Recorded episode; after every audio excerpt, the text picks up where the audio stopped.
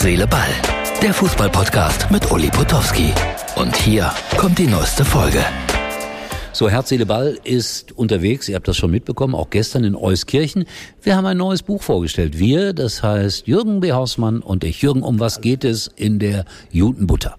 Jute Butter to go sagt eigentlich schon beides aus. Jute Butter ist also ein Nahrungsmittel, das in der Vergangenheit an erster Stelle stand, später etwas in Verruf geraten ist, weil der Cholesterin mehr oder weniger in den Blickpunkt geriet. Und to go heißt, man wendet das auf die heutige Zeit an. So wie Coffee to go, gibt ja heute alles Sushi to go.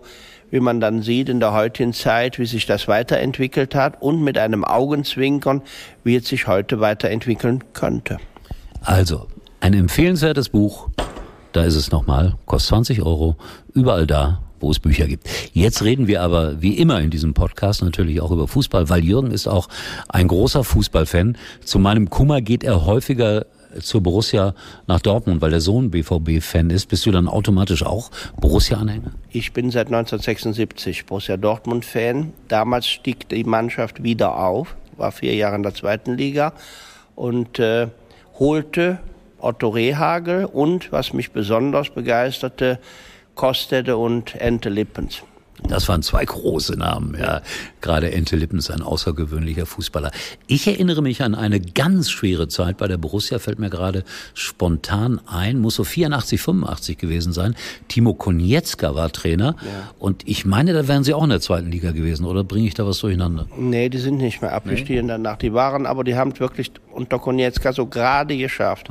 Und ich habe da einen großen Film gemacht, da war ich ganz junger Redakteur bei RTL und machte meine ersten Fernsehschritte. Und äh, rate mal, wie viele Zuschauer da so durchschnittlich bei der Borussia zu Hause dabei waren in der Zeit. 35.000. Ja, knapp 10.000. So war Ehrlich? Das, ja. oh. Und was das Witzige war, und jetzt kommen wirklich dramatische Geschichten, die äh, Borussen konnten die Gehälter nicht zahlen. Oh. Und was hat man gemacht? Ein Freundschaftsspiel gegen Schalke 04, ist kein Scherz. Die Schalker sind nach Dortmund gefahren und so konnten die Gehälter bezahlt werden. Also die, die verstehen sich eigentlich. Doch, die mögen sich total. ja, manchmal. So, kommen wir zur Aktualität. Urs Fischer, Union Berlin, heute entlassen. Meinst du, dass es im modernen Fußball dann irgendwann wirklich nicht mehr geht? Ich weiß nicht, 13, 14, 15 Spiele hintereinander verloren. Muss man dann gehen? Also Trainer ist ja immer die einfachste Lösung. Wir, du bist Experte, ich bin Fan. Rätsel natürlich, wie diese Mannschaft, die in die Champions League vorgestoßen ist. Entschuldige, aber das kann ein Experte auch nicht erklären. Dann plötzlich so absagt. Und irgendwann, wir haben das ja auch gesehen, wir waren ja bei Dortmund eben, als diese Musterehe zwischen BVB und Klopp, die ist auch irgendwann zu Ende gegangen. dann wie soll ich sagen, dann sind die Mittel aufgebraucht, dann ist einfach die Zeit wie alles im Leben vorbei. Ja, so könnte man das zusammenfassen. Äh, jetzt haben die Unioner als erster Bundesliga-Verein eine Frau zur Co-Trainerin gemacht. Deine grundsätzliche Haltung dazu? Ich habe da nichts gegen. Also ich könnte mich auch als Trainerin vorstellen ich glaube so, ja, dass eine Trainerin je nachdem mindestens so hart oder so konsequent sein würde wie ein Mann. Ja, vielleicht sogar härter, wer weiß das. Das glaube ich schon. Ja. Ist eine sehr, sehr liebenswerte Kollegin, die auch bei Sky arbeitet, 32 Jahre jung und ich bin sicher, dass sie Union Berlin als Co-Trainerin weiterhelfen wird. Kommen wir noch mal kurz zurück zur Borussia. Äh, jetzt geht's ja los. So die ersten, na, sagen wir mal, negativen, klar negativen Stimmen gegenüber Terzic. Was hältst du davon?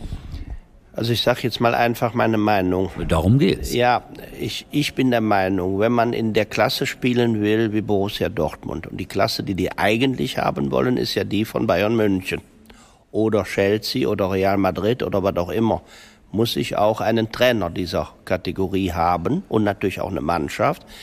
Aber dann müsste Dortmund einen Trainer haben, ich sage jetzt mal einfach einen Namen wie Ancelotti oder sowas, wenn ich diese Titel holen will. Nichts gegen Terzic, ist ein toller Trainer, ein toller Mann, aber er ist kein Weltklasse-Trainer in dem Sinne. Ich glaube, dass er das werden könnte, aber jetzt kommt was Merkwürdiges.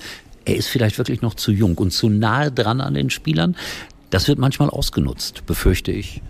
Mit Sicherheit. Also ich denke, so eine Figur wie, ich sag jetzt mal Ancelotti als Beispiel, dass die Leute, die die Spieler vor dem Respekt haben müssten. Erstens hat er ja selbst gekonnt, als Spieler. Absolut. Dann als Trainer. Da ist überhaupt nichts gegen zu sagen. Dass er bei Bayern gescheitert, was heißt gescheitert, aber nicht so zurechtgekommen ist, spricht ja eher für ihn. Ähm, also wenn man dahin will, alle anderen machen es so, so verkehrt kann es, glaube ich, nicht sein. Gut, das warten wir ab. Ein Wort noch zur Regionalliga, weil da ist Jürgen leider auch zu Hause mit Alemannia Aachen. Aber da geht es ein bisschen aufwärts äh, in den letzten Wochen. Ja, mit einer Ausnahme, dem 0 zu 3 in Bocholt. Düren, das ist ja unser Gegner am Samstag, es ist das Lokalderby Aachen gegen Düren, hat in Bocholt einen Punkt geholt, die haben 0-0 gespielt. Ähm, wir sind im Moment sieben Punkte hinter Bocholt. Das könnte noch möglich sein, ist schwer, das wissen alle. Aber wie das am Tivoli ist, ich denke mal am Samstag in Düren werden mindestens 15.000 ja, Das glaube ich auch. Das ja. glaube ich auch. Er kennt Jupp Martinelli. Ja. Großartiger Mann. Aachens bester Fußballer aller Zeiten. Da kommt lange, lange nichts, auch kein Landgraf und kein Meier und gar nichts. Und bis heute ein sehr bescheidener, sehr angenehmer Mensch. Das kann ich nur bestätigen. Der Latein und Griechisch kann und das spricht er sowieso für ihn. Damit bin ich raus aus der Nummer hier. Letztes Thema, ganz kurz, weiß nicht, ob du das auch schon mitbekommen hast. Äh, Peter Knebel vom FC Schalke 04 wird aufhören.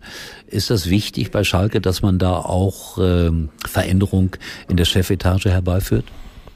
Ich denke ja, aber das maße ich mir nicht an. Also da zu sehen, was da nötig ist und was nicht, ich glaube, das ist, äh, weiß ich nicht. Wenn du das nicht kannst, kann das keiner. Ja, ich, es gibt ganz viel Kritik immer an Peter Knebel. Ich finde das zum Teil ungerecht, weil wir alle nicht so ganz genau die Zwänge kennen, die da manchmal vorherrschen. Fußball, das Fußballgeschäft ist ein sehr kompliziertes, viel komplizierter, als viele sich das vorstellen. So, das war unser Podcast heute aus Euskirchen.